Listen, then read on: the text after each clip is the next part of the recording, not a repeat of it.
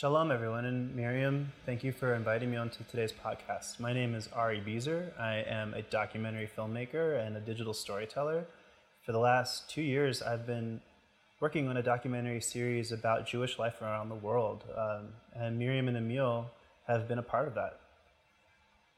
And it fits kind of perfectly into today's daf, uh, Megillah Kaf Gimel, Megillah 23, because it talks about the number of times we are supposed to read from the Torah throughout the year and who gets to read from the Torah and, and why.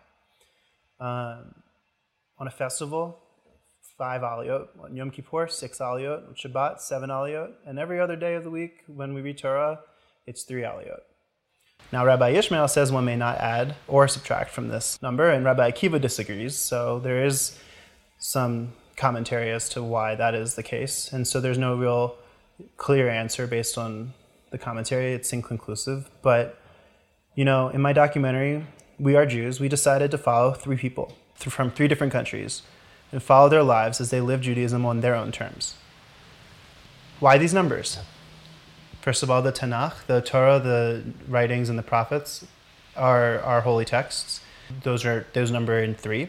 Rabbi Sandra Lawson, um, one of the great rabbis I've gotten to interview, has told us that from her experience, there's a difference between Jewish identity and Jewish status. Jewish identity is like I'm Jewish. That's my life. That's my practice. That's, you know, what I believe in. But Jewish status talks about who gets to belong within the Jewish religion and the Jewish communities and our Jewish spaces. When we look at today's daf, we are determined that women may not read from the Torah out of respect for the congregation.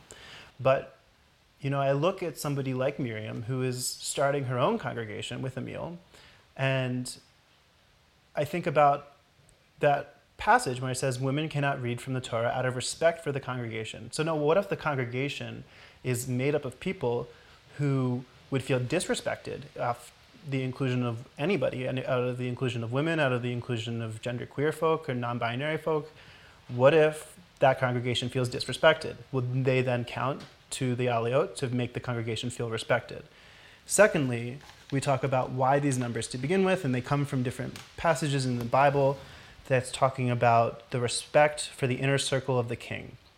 And the Torah is so holy that we should treat it like royalty, and the way that the royal was treated back in the ancient times, it was to have um, a certain number of witnesses to their face. So we have a certain number of witnesses to the Torah to show that it's holy and that what takes place in the kingdom can the Torah gets associated with. But we look at the specific people that, that were the Bible was referring to, those witnesses of the king, and it was a Persian king with Persian witnesses who were not theoretically. The Persian Empire, this this empire of which we based the reading of the Torah, had great respect for women, and you know, they women could own land, they you know could hold court, they could travel freely. So if theoretically a woman could hold court, that means that she could be royal and have witnesses of her own. So I don't see a um, an interpretation that can allow for the exclusion of anyone, um, including women and anyone else. But that's not in the Talmud. The Talmud says, out of respect for the congregation, a woman should not read the Torah. And I don't identify with that. Does that mean I can't be Jewish? And that isn't even the dilemma that was raised before the sages. The, the, they were like, yeah, no, we all agree a woman can't read the Torah, but why seven? Why not six? The one who said that he counts toward the seven readers holds that opinion because he reads from the Torah. And the one who said that he does not count holds in accordance with the opinion of Ulla. Uh, oh, well, Ulla was important enough. He got his name written in the Talmud, so whatever Ulla said goes, I suppose.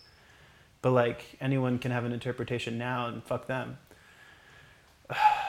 You know, so it's like, for what reason must the one who concludes with the reading from the prophets read from the Torah first? It is due to respect for the Torah.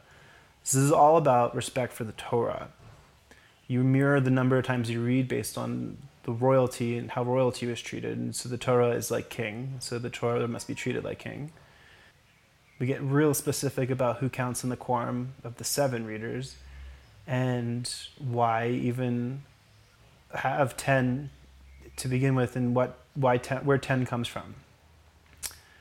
One does not recite the introductory prayer and blessing before the Shema, nor does one pass before the ark to repeat the Amidah prayer, nor do the priests lift their hands to recite the priestly benediction, nor is the Torah read in public, nor does one conclude with the reading from the prophets.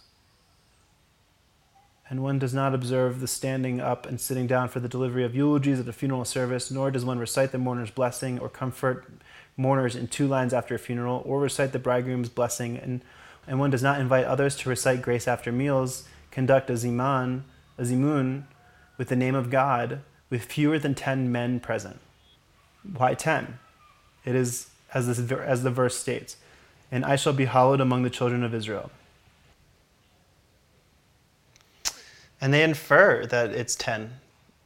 You know, they they don't. They, it's inferred from different passages when they.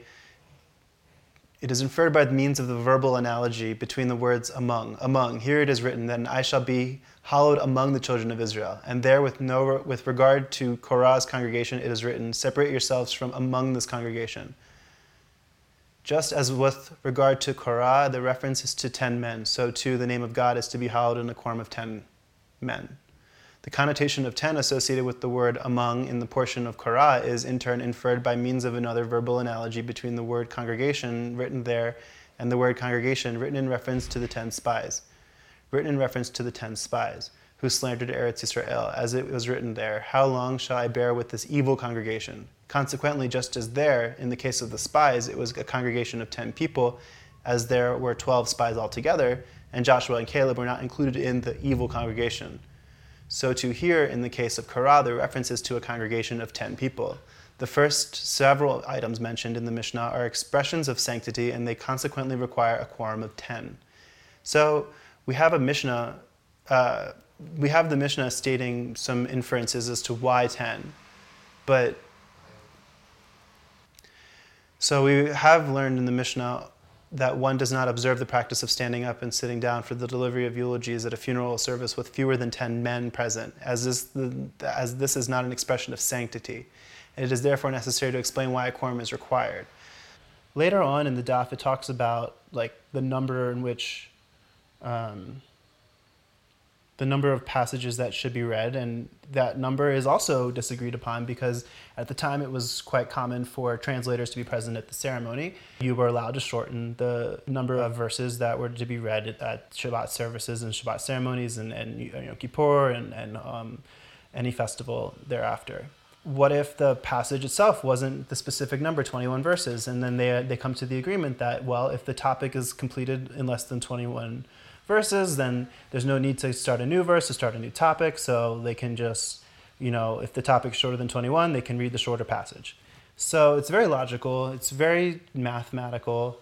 Um, and they also talk about what um, who can be present and what the congregation means and where they get the number 10 from. And then when they talk about the 10 spies, the, the 10 evil spies, and that they were evil congregations, um, when they refer to congregation, they're referring to the 10 spies, and they're saying that that should be no less than 10 people to be present for the reading of the Torah. Um, it actually says 10 men, but you know other denominations within Judaism have allowed for that to be 10 people. In the presence of the translator, that they don't have to read all of the passages. And because I have reached the end of my interpretation, this will be a shorter daf, and I don't think I should start a new one just because I have not reached the 21 minutes that Miriam usually takes up. So for here, I will finish. Thank you very much for listening, and I will hopefully see you again sometime soon, or talk to you again sometime soon.